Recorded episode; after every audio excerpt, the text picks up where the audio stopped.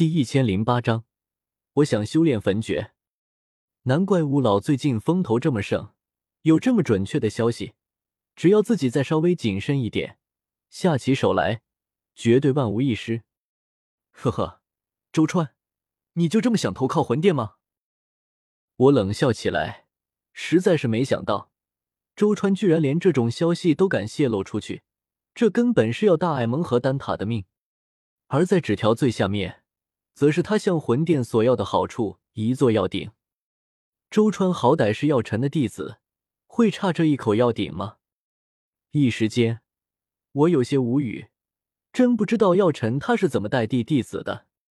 药老早年被魂殿重伤，只剩下一道灵魂体，身上估计确实没什么好东西，穷困潦倒的。带萧炎的时候，就从来没给过什么宝贝。可是如今。药老已经被救回来，在星陨阁内部地位也很高。实在不行，炼几枚丹药去，还会没有这点福彩？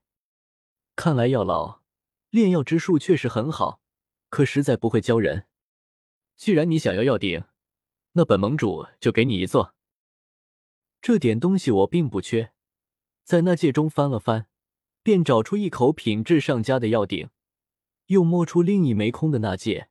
给装了进去，然后我想了想，又往那戒里面放了一颗七品丹药，并留下一张纸条。药尘身上有一功法，名为焚诀。萧炎修炼的就是此法，故而其修炼速度极快，战力超绝。你速将此法交给本座，本座重赏有赏。焚诀，那是通往斗帝之路的奇异功法，说不心动。那是不可能的，可又不好明着和萧炎撕破脸皮。如今真有一个机会，可以神不知鬼不觉的得到焚诀，我不免有些心动。如果焚诀真的能到手，周川也不知道是给了我，到时候我自己暗中修炼一二，若是能成，嘿嘿，我将这枚纳戒塞进那块石头下，我穿着黑色斗篷。悄无声息的离开这座山洞，返回天火小世界。周川师兄，你又出去啊？数日后，星界出入口处，值守弟子看着又要外出的周川，热情的打着招呼。毕竟是药尊者的弟子，地位比起他们这些寻常弟子来高了太多。是啊，我去外面山脉中找几味药材。周川神色如常说道：“我们星陨阁还会差这点药材？怎么还要周川师兄自己亲自出去寻找？”呵呵，炼药师炼丹讲究一个缘法自然，我自己亲自去山中采摘药材，感受天地自然灵药生长，这其实也是炼药师的一种修炼。”周川笑呵呵的说道：“这种话他已经说过很多遍，反正这些值守弟子都不懂炼丹。”这些话还不是他随便说，随便几句话过去，值守弟子就被骗得云里雾里，给周传开启的出口。他穿过星界大阵，出了星界，先是往星陨山脉深处飞去，假模假样的寻找、采摘了几味药材，确定四周无人后，才往那座山洞摸过去。等看到那界中的药鼎和丹药，周川一脸兴奋。然后又看了那张纸条，顿时颇为不解。焚诀，这是什么东西？药尘从来没有教导过他这种功法，而再看去，萧炎修炼的居然就是这门功法。老家伙手里有这么好的功法，居然不交给我，也太偏心了。一想到萧炎，不论是战力还是炼丹都那么厉害。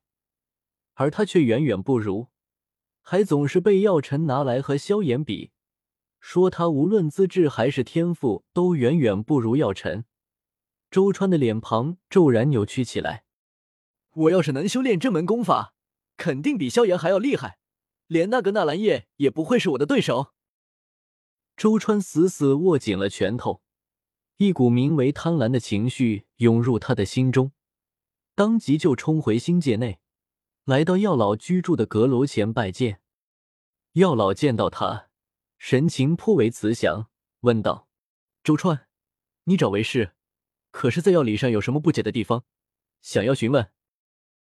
周川不笨，不敢直接提焚诀的事情，在药老面前顾左右而言他，支支吾吾说了半晌。可药老是什么样的人？